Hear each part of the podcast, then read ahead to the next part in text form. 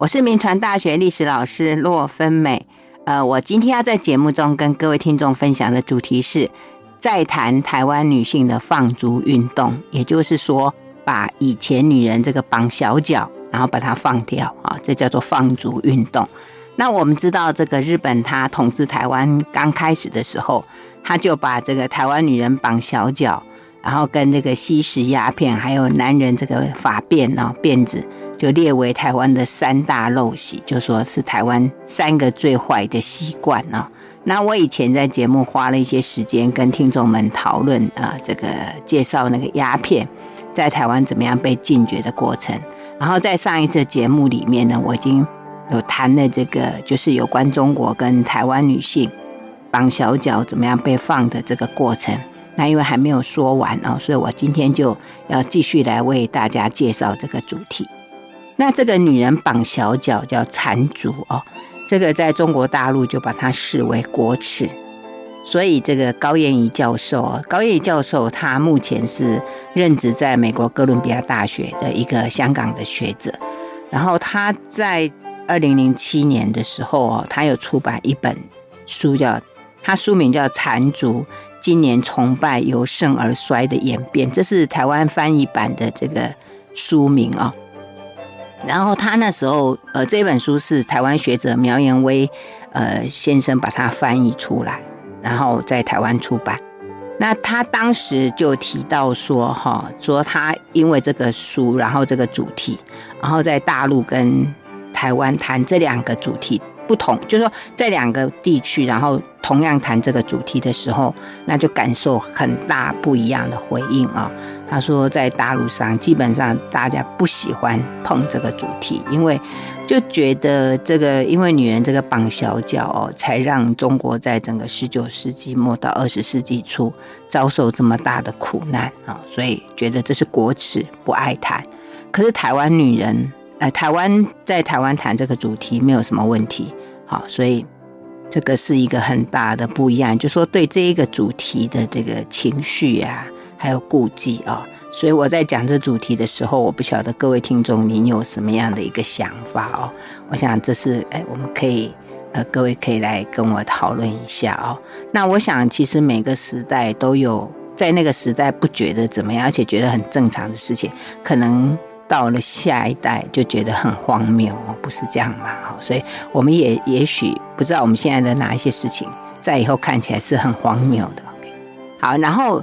回到这个主题哦，那谈到这个缠足哦，就是绑小脚。那我上次有在节目里面，我就特别澄清两点啊。第一个就是说，我们大家都以为。呃，古代的中国女性都绑小脚，哈，那其实绑小脚在中国流行的情形哦，大概目前最知道最早应该大概就是宋朝，因为有一个宋朝的学者叫张邦基，他是最早讨论到这个事情，所以可能那时候才刚开始流行吧。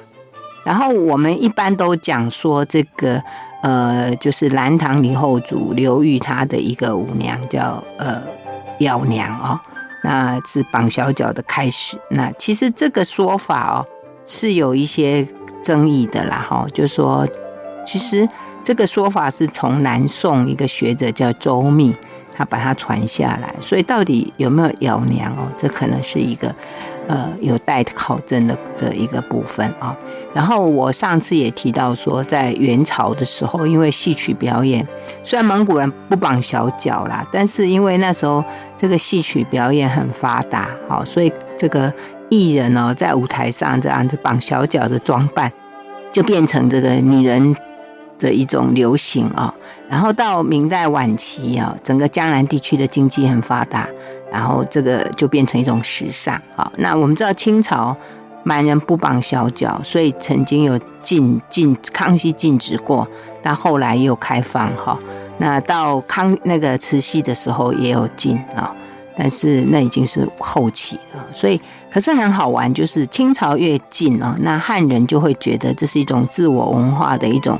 一种捍卫者，所以他们就更要绑脚啊。所以这是我上次特别澄清的一件事。然后另外就说，在中国不是全中国都有绑小脚哈，主要的地区就是像山西、山东啦，那江苏、福建、广东，还有四川、云南啊，大概都城市比较多。那我想在以前的这种女大当嫁的一个时代里面，那个时候女人要出头天，唯一就是嫁人嘛，婚姻嘛啊。所以你要嫁个好人家，那媒婆他们来看的时候啊，他们就不会问说，哎，她长得漂不漂亮，而是说，哎呀，她的脚小好不好，小不小这样啊。所以你看，小脚变成一种呃，你要嫁入豪门呐、啊，赢得你这个这个亮丽人生呐、光明人生的一个门票哈。所以妈妈都即使看到女儿哭，她会一直帮她绑。这就是呃小脚的这个流行的时代哦，它就是这样的一种状况。那至于台湾呢？台湾其实绑脚主要都是来自福建，因为呃就是闽南人嘛哈。那客家人就是不绑脚哈，这是我们大概上次提过，跟大家再稍微的呃复习一下这样。那我想我们今天谈到小脚，应该大家都不会觉得那叫漂亮吧哈？呃，很多年前，那个国家地理频道还有播过一部叫做《三寸金莲》，就是去拍到云南那边去拍那些女人的这个，就是还有那些绑脚绑小脚的老婆婆。那我有一些学生看过，都跟我说好恶心哦，这样。那哎，古代那叫美丽啊，为什么现在叫恶心哈？那我上次有提到，就是说，因为英国的摄影家约翰汤姆森，他在这个一八七一年。他就在厦门找到一个让他拍照小脚的一个女性，然后就开始产生了这样的一个照片。后来 X 光又发明了之后，那从此以后，这种就是用照相摄影，甚至那种透光那 X 光，把那个扭曲的那个脚哦就呈现出来。当然，从此以后就不会有人再讲那叫漂亮。以前是绑在那个穿那个美美的绣花鞋里面叫漂亮啊，那你把它。看到那个柔弱的那个骨头啊，大概就不会觉得那叫漂亮哈。那我们上次也提说，中国大陆的这个反反绑小脚，就是反缠足的这个运动，最早就是由一些传教士哈开始，然后真正开始引起这个中国知识分子的危机感，或者是觉得对这个事情开始要来反抗，是一直到甲午战败，好，也就是台湾被割让给日本之后，整个中国才发动起来。那在台湾呢？因为在日本统治之下，哈，那我们知道日本它从明治维新之后啊，哎，他们就以西洋为师嘛，哈，所以他们就开始所谓进行所谓的文明开化，就所有的日本人就开始哎吃洋食啊，穿洋服啊，甚至我们知道以前日本人有绑那个发髻，也有古代的头，那他明治维新之后就把它剪掉。那我在看这段历史的时候，我一直在找这段历史，我想说奇怪，日本人怎么他们一直叫来去。占领韩国也叫韩国剪辫子，然后改掉坏习惯。那到台湾来更是，那他们自己怎么改？哎，我可是我看资料，好像他们改的还蛮轻松的，不太理解哈。有懂日本的日本史的这个听众可以帮我提供一下，就日本当时在就是在改这些旧习惯的时候，他们是有没有挣扎过哈？好。所以日本因为这样子，所以他们就觉得他们是文明人，所以他们当时来统治台湾，就是肩负着说要来台湾文明教化，就是要把台湾人的坏习惯都改掉。可是刚开始的时候，因为呃怕引起反抗哦，而且那时候抗日的行动还很多，所以就没有刻意的去干涉啊。那只是说在这个官方色彩非常浓厚的这个台湾日日新报里面，不断的去宣传说。绑小脚有什么坏处？然后也邀请一些台湾的士绅啊，就到日本去，希望说让他们眼睛看到啊日本的现代化情形，然后看到女人都是没有绑小脚，可是他们生活得很好，然后让他们眼睛看，然后来心悦诚服来合作，这就是他最早的情形。然后到一九零零年呢，三月二十号，那终于有台湾的士绅啊，就是那个大稻埕。的中医师黄玉阶，还有那个富商李春生等四十几位，他们就正式成立一个叫做天然足会啊。那讲到这个黄玉阶哦，我稍微谈一下这一个人。这个人他是那个大稻城地方的这个领袖，他是一个汉医啦哈，然后就是又是一个这个宗教型的领袖，他有开一个。叫做这个普愿社哦，在那个大道城的这个日新街那边啊。那这个日新街，我上次有提过，就是说大概是在今天台北市大同区哦，大概保安街、甘州街附近哦。那我有打电话到那个大同区的区公所去，有一个赵小姐告诉我一些事情哦，在这边谢谢她。她就告诉我说，大概是在那个甘州街那附近哦。那呃，详细的情形可能呃，我上次有提说，呃，如果听众知道，麻烦来告诉我一下哦。所以他就在那边，所以这个黄玉街，他其实是很早，因为那时候台湾士绅其实跟这个日本的官方哦，就说因为他们进来统治的时候，那因为当时台湾的这个台北那边很很乱，所以他们就觉得赢了，呃，日本进来可能会。安定下来哦，所以那时候士绅就说跟这个日本的这个统治者的关系，呃，其实还不错哦。所以像像那个黄玉阶、李春生这些人，他们就很早在日本刚进来的时候，他们就就是去表示臣服哦。然后呃，在那个首任台湾的总督叫华山之际的这个正式在台北设立官署的时候，他们就。总共又邀请了八十三位台湾士绅去参加。那这个黄玉阶，他就是在里之内。那后来台湾很多的这个，就是譬如说，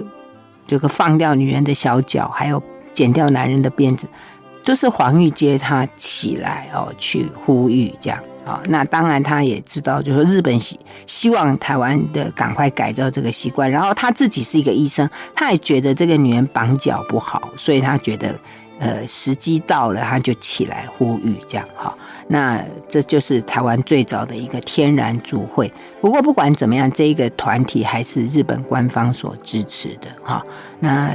当时这个在这个大会上面，我上次有提到说，哇，还演戏啊，然后还有那个敲锣打鼓啊。可是大部分都日本人参加哈，台湾人参加的有就是一些士绅，那些士绅也都是。呃，因为参加了当时日本跟他们所之间的洋文会哦，就是勇士啊，呃等等的这样活动，然后之后把他们一起带过来参加这样啊。那不过这个天然族会并没有成功，但最主要就是说，因为参加的都是男人，女人很少。台湾男人跟日本男人大家这个握握手，然后宣誓说好，我们要去改我们家女人的脚。但很难成功吧？他没有说服他们家女人，说我干嘛要把这个脚给放掉？他没有说服，就是男人自己说开心的哈。呃，而且就有有学者说哈，其实这些男人会还蛮怕太太的哦，所以回去之后他胆敢叫他老婆把脚放掉，他老婆就抗议说很痛哎，这样哦，所以这个这个后来就没有成功哦。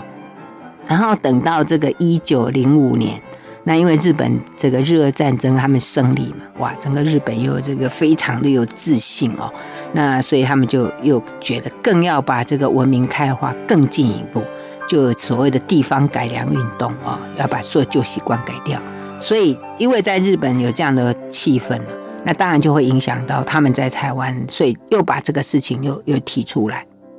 刚刚我们讲说一九零零年，然后。接下来，后来这事情就有点冷掉了。然后过了这个十十一年，一九一一年，然后我们刚提到的这个黄玉阶这个汉译啊，他又呃提出来，因为他当时提是说剪辫子来，因为这个我们刚刚讲说一九零零年已经提出说女人放脚，可是好像同样都是坏的风俗了，在日本眼中的坏风俗就是男人剪辫子这件事情都没有动静啊，然后到。一九一一年的时候，哎，黄玉阶他又去那个跟台湾的第五任总督叫佐久间卓马太，就说他要成立一个剪辫子，但是不改衣服，啊，叫做断发不改装这样的一个想法啊。那当然，这事情我们之后会再跟听众来来介绍哦。那我们这边就是稍微提一下，就说他因为当时提出说要断发不改装啊，就去见这个佐久间卓马太。那当时见的时候呢，这个总督就说：“哎呀，这个女人这个绑脚这个事情，呃，也要再推动啊，哈，因为这事情你要你既然要剪男人辫子，那女人放脚这件事情是不是要再推动？然后台湾日日新报就哇，就马上把这事情提出来哦，就是介绍出来说要要来推动这个反缠足运动。那当时这个这个宣传一出来哈，那最先起来回应的是当时台北厅的参事叫洪以南，他的老婆叫陈雨清。那陈雨清就联合了当时艋舺区区长黄应麟的老婆叫施昭，那他们就由这两个女人就起来号召，就成立了叫台北解残会，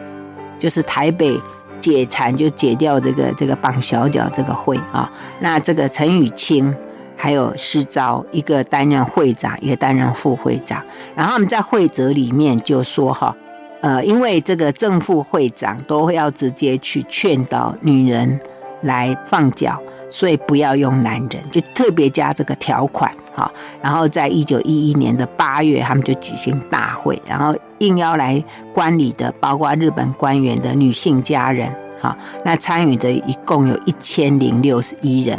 不过在这个当中，哈，呃，已经有把脚放掉这个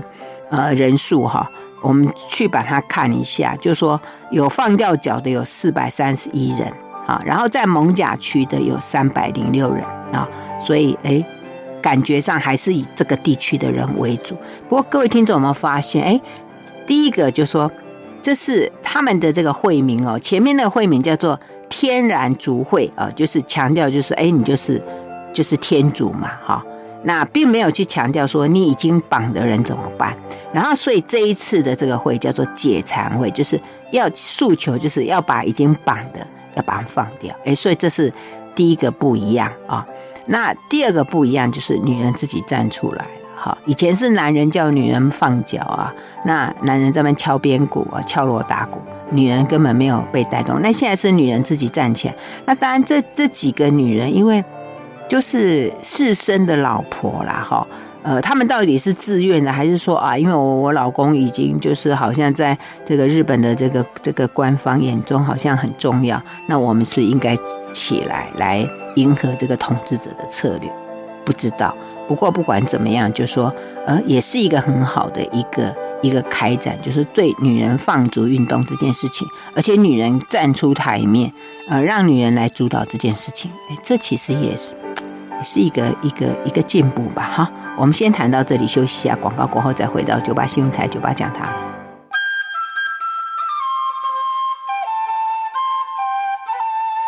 欢迎回到九八新闻台九八讲堂，我是洛芬美。我今天在节目中跟各位听众分享的主题是再谈台湾女性的放逐运动啊。那我们刚刚提到说哈，台湾的这个女性的放脚，呃，本来是由男人在一九零零年，然后他们就成立一个天然足会，但是后来就失败了。然后到一九一一年的时候呢，就有一位叫陈雨清。一个叫施昭哦，那他们就成立了一个台北解残会啊，就是由女人起来发动这个事情。那当时哦，就是说这个一九一一年呢，这个时期。呃，其实总督府哦，就是台湾当时的统治者，就叫就是日本在台湾他们设立的最高领导就是总督府啊。那他其实没有采取什么强制的手段啊，呃，但是呢，有一些地方哈，其实已经已开始用公权力来介入啊。譬如说，当时这个台南厅那边，他们就在鼓励男人剪头发的时候，就推动这个女性放逐。而且呢，他们就说这个女人绑脚哦，比这个男人留辫子更有害身体，所以他们就在这个保甲规约里面。就规定，因为那时候有保甲制了啊，保甲制其实清朝的时候就留下来，那日本觉得还不错，就继续沿用啊。那就是有保保长啊、甲长啊，那他们可以来约束、来帮忙日本治理台湾就对了啊。这个叫做保甲。然后这个保甲的规约里面就规定，他说除了这个脚趾头弯曲没有办法恢复的之外，那不满二十岁的这个绑脚的女人都要把脚放掉。而且你不准再帮女儿绑脚啊！如果违反规定的，就要被制裁啊！而且由这个保正跟家长哈，他们来审查这个行为的轻重，然后来罚钱啊，就罚一百元以下的罚金。那时候一百元很大，那时候薪水大概就几几几几块钱，甚至有人是几毛钱而已啊。呃，所以在他这个影响之下哈，当时在这个台南厅的这个盐水港的居民。在一八九七年以后出生的女生，大概就是到一九一一年的时候，大概十四岁以下，哈，就说在当时这个盐水港哦那边，就说这个十四岁以下放脚的就一百零五人，啊，所以你看这个公权力介入之下的一个成果。那另外，当时这个宜兰也有解残会啊，那也很积极啊，所以主要就是从就是由他们的有一些呃主要的干部，然后跟这个保证啊，还有医生啊，他们就会逐家去调查哦，看你们这个这个女人这个绑脚的情形，然后医生去鉴定啊，是不是能够解开，然后如果鉴定可以解开的，就把它登记叫做他们这个解馋会的会员。而且跟他约定好放脚的期限，然后给他药水，然后而且把他写名字就贴在门上，哈，然后那个管区警察经过的时候就会来看看，哎，放脚没有？所以这个宜兰当时也很积极，不到一个月哦，整个宜兰这个地区哦，女人放脚的就多达八百六十八人。我刚刚提到，就是说，其实这时候这个台湾总督府还没有严格规定，而且没有用公权力介入。可是这两个地区，就台南跟宜兰，已经用公权力介入。这个也是后来啊，这个总督府他们就开始，就是因为有这个潜力嘛，所以他们之后就有了，就是说，哎，严格规定也要把。禁止缠脚这个条款就放在保甲规约里面啊，那是后来的事情啊。不过除了我刚刚讲说宜兰还有这个台南以外，其他地方没有没有同时引起什么热潮。那当时推动这个女人放脚，大概主要是那个在学校了哦。那那时候叫做公学校，公学校就是日本人设给台湾人读的学校，日本人读的学校叫做小学校，那台湾人读的叫公学校。在这个公学校里面，就譬如说，在一九一三年编的课本里面，他们就一课叫做鸦片干和缠足，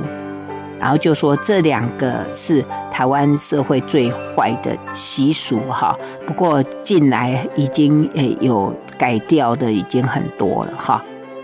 就是慢慢。还有这个陋习的人已经少了哈，也就是透过这个来加强宣导。那另外就会在一些教学或者展览会上面就加强宣导，可能就放一些那种呃，就是绑小脚的那个丑丑的骨头照片给他们看吧。好，所以女生当然看了就会自动就放脚哈。那所以当时的这个台北国语学校，台北国语学校就是今天那个国立台北教育大学的。呃，以前前身呢，他们有一附属一个叫女学校啊。那这个学校呢，在一九一四年年底，整个学校有一百一十个女学生呢，就这个学校就是女学校女校了哈。那他们大概有一百一十个学生都没有人参加，哈，这大概就是当时的情形。然后到一九一四年开始哈，这个台湾总督府他就把这个男人剪辫子跟女人放脚都整个整合，进行所谓的风俗改良运动，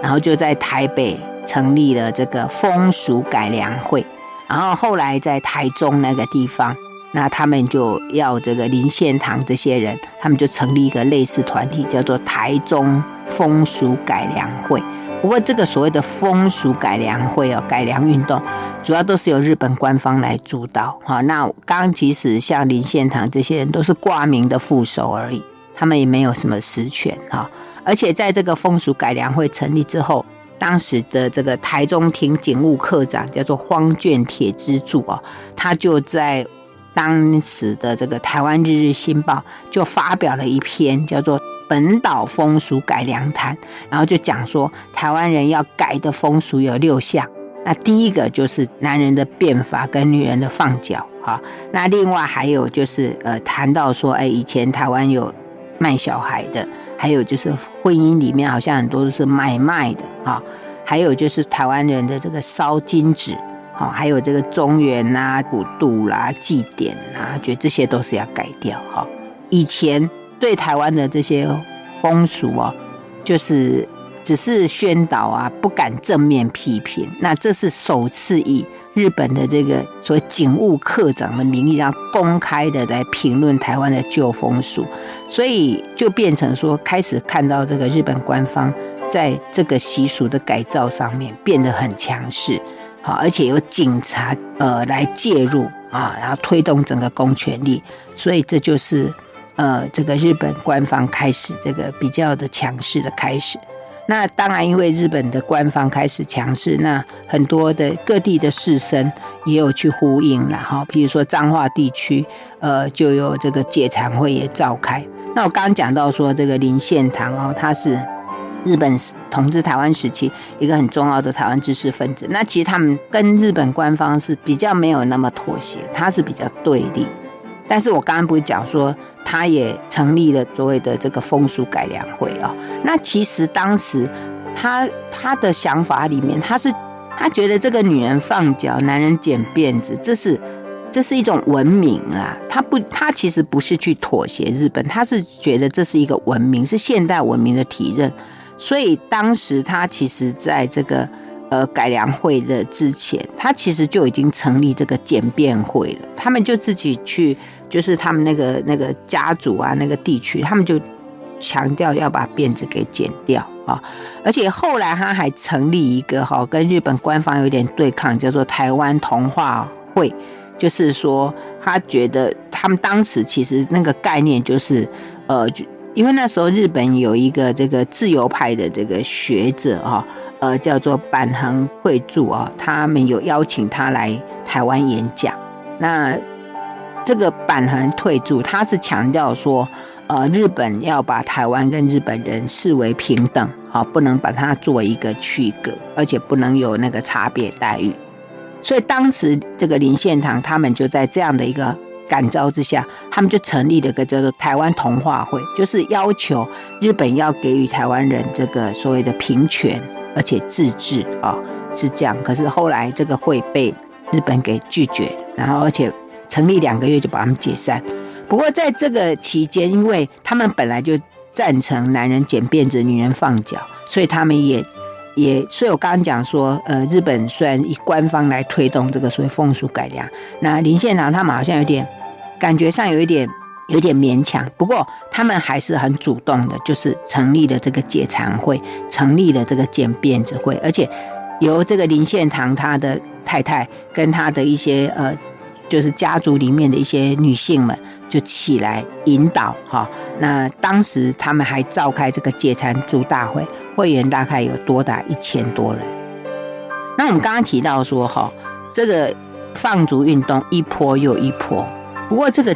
绑小脚这个习俗还是深植在台湾的社会，很难完全改掉。所以那时候《日日新报》啊，他们还在这个一九一四年年底还办这个征文比赛啊，就是题目就叫做《论缠足的弊害跟怎么样救济啊，及其救济策》。哎，奇怪，干嘛办征文比赛？其实他办征文比赛的意思就是说，一方面啊，就是让大家来写文章；那一方面就是透过这些文章啊，然后来做一种宣导，而且是你们自己说的，又不是我说的，对不对？就让台湾的这些知识分子，所以那时候哇，投稿好踊跃啊，呃，有一些。呃，旧的这个前清的这些读旧学的啦，还有有科举功名的啦，那有受就是新式教育的，甚至有医学校的，甚至有女性参加啊。然后当时哎，这个大家的这个意见，呃，就哇，这个好多。那后来这个选出了几个优秀的哈，然后还有一些什么优等奖。佳作这样啊，那台湾日日新报就在一九一五年的一月一日一直到四月十六日，就把这些文章做连载啊。那因为是知识分子自己说的嘛啊，是台湾人自己说的，哎，那当然就很有说服力啊啊。那而且这些文章的意见啊，就提供了总督府很好的参考，而且里面很多人都赞成说应该要有公权力来介入，所以这就让日本总督府有一个很好的理由说，哎，你们都赞成了，所以后来他们就开始采取比较强势哈，就是说本来是说劝诱啊，本来是劝啊，可是到后来就变成说，哎，很强制啊，越来越越强制。而且这个强制就是我刚刚提到说，呃，就是有这个放入这个保甲规约里面，把它加入禁令啊。而且呢，还规定就是说，如果我看到你这个还绑脚，我就会呃来处罚你。本来这是一个习俗啊，可是后来却变成一个法律所规定哈。所以从此以后啊，这个每一个家人，每一个人家大概很难逃避了，因为他们检查之后，如果你还有，就把你贴一个名牌在前面，然后那些警察就来巡视啊。所以你看以后就变成这个变成警察来临检的这个项目，很恐怖，对不对？好，我们先谈到这里，休息一下，马上回来。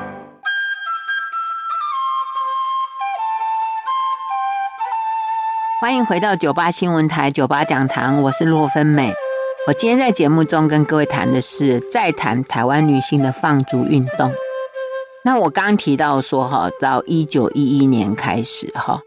啊总督府的这个态度哈，就就要开始慢慢强硬起来。那特别到一九一五年，那为什么会在一九一一年哈？因为我们刚刚提到说，其实那个黄玉阶他们哈。开始去提到说，哎，去自己提主动提出来说，哎，要推动这个男人剪辫子，然后之后就是女性，就有女性开始起来啊。哎，这个年代为什么是一九一一啊？那有日本学者就认为说，应该是受到中国辛亥革命的影响啊，因为革命中国革命成功嘛，那。中国大陆都已经在推动这个，就是男人剪辫子啊，女人放脚。那你如果台湾都，因为知识分子他们都有有很多的消息，他们知道中国的情形，所以如果你台湾总督府在按兵不动啊，就会让台湾人觉得你怎么那么懦弱，所以可能是有受到中国的影响。不过那个吴文兴教授认为说。呃，可能是就是那个算是进入二十一、二十世纪的嘛，一种现代化的这这个潮流所激荡，呃，到底互相之间影响，就是是不是有受到中国影响？这个其实呃可以观察的，但是就是时间对了，因为以前就是这些风俗都来自中国嘛，那你现在已经。环境改变了，连中国大陆的这个革命都成功了，那你这边还还绑个辫子，还留个绑个小脚，好像好像怪怪的这样哈。而且大家都已经觉得现代二十世纪了嘛，当现代人，那所以这就是一九一一年的一个情形。然后一九一五年呢，其实是日本统治台湾二十年，那所以日本总督府就想要把台湾男人剪辫子跟女人放脚作为这种政绩吧。所以就开始就推动哦，而且在这个推动里面，就会变成是一种啊，就是把它当做一种教化，而且都选在一种重要的日子啊，譬如说什么他们的这个天皇的诞生日，他们叫天长日啊，或者什么始政纪念日，然后就会选在一些公共场所里面，然后就会让一些啊人来，有点像表演似的这样子来放掉脚这样哈，譬如说这个在淡水公学校。他们的这个解馋的这个仪式啊，竟然就是在操场集体集合，然后在长官致辞之下，那六年级女生就代表啊用日语发表，然后就说：“哎呀，在大家的荫庇之下啦，我们现在已经完成的身体啦，我们把脚放掉之后呢，我们就可以登山啦，我们就可以运动啦，然后在大家的。”目视之下，然后就把这个脚给放掉，这样啊，然后就哇，从此我们就变成一个现代化的身体，就是透过这种仪式来证明我们好像在这种帝国的硬币之下，我们终于变成现代人，完整的人。那我们这样整篇讲下来，哎，我们好像就是讲就是放脚嘛，就是不要再绑小脚，哎，这很困难，你知道吗？那个高燕云教授他就提过一个叫做干麻花的故事。他说有有一次啊，有一个小脚的妇人，他就拿了一块油炸过的这个麻花哦，然后就给当时政府派来的这个查脚员看。他说：“你如果可以把这个干麻花解开，回到原来柔软的面团的形式，我就把这个脚给放掉。”就就知道你吃过那个麻花，知道吧？它怎么可能变回面粉？不可能嘛！哈，所以这个是一个很痛困难的事情。可是好像大家叫人家解缠足，好像说的很简单一样，而且就有一个放逐的人，他讲，他说放逐的痛苦比继续绑着脚更更痛苦，要慢慢的放，不然真是没有办法走路啊。呃，而且除了肉体的痛苦之外，哈，最重要的说，当时在要人家放脚都很不尊重，哎，不仅就是说直接保甲规约里面就说惩罚对象啊，就像我们现在说，哎，我警察临检什么，那哎，这是以前的旧风俗啊，而且我已经脚都被绑成这样，那你现在突然说我这叫犯罪，然后要来处罚我，这又不是说放就能放的，而且很不尊重，甚至就羞辱哦。就是有一次啊，说这个报纸上《台湾日新报》有报道，就说。有一次，就说台南有一个警官呢，就是去查户口，然后就看到一个少女在房间之内，他就跑进去，然后就说：“你把袜子脱掉，鞋子脱掉，给我看。”然后那个少女，因为哎，在以前那种社会里面，对不对？又不像现在这么开放，她就很害怕，而且很害羞，她就就是不动这样。然后那个警官就不断的威胁她，就说：“你把袜子给我脱掉，给我看。”哈，而且呢。还还强迫要把他抓到派出所去，然后家人去恳求才作罢，啊，所以就有人 这个报道爆出来以后，有人就说这个警官根本就是在就是在逞私欲而已啊。那甚至说有一次啊，有一个已经就四十几岁的妇女啊，她也没有办法这个把脚放掉，因为就是从从小绑到这个已经四十几岁了，对不对？然后不仅被这个派出所斥责，而且脸上还把他涂彩，而且把他写上名字，然后送到市场，然后叫大家来看，然后大家来来笑他这样。哇，这个女人就觉得被羞辱，几次都寻短。所以这个是一个问题，就是说你你要放脚这个事情是好，当然理论上是好事，没错啊。可是呢，你要让女人放脚，这是一个。这个我想，如果以今天医术这么发达，这事情还是很困难，还是很难。那你要让他们放假，你还用羞辱的谴责他们，而且你知道更残忍的事情是什么？就是说以前的老公啊，觉得哎，我家女人绑小好骄傲光荣，后来因为在这个风潮之下，男人回去觉得怪物一堆啊，这是女人真是怪物啊，你这些这些那。女人怎么办？她如何自处？以前你说我很美、很漂亮啊，我缠足被大家称为美丽的女人。那你现在说我是怪物啊，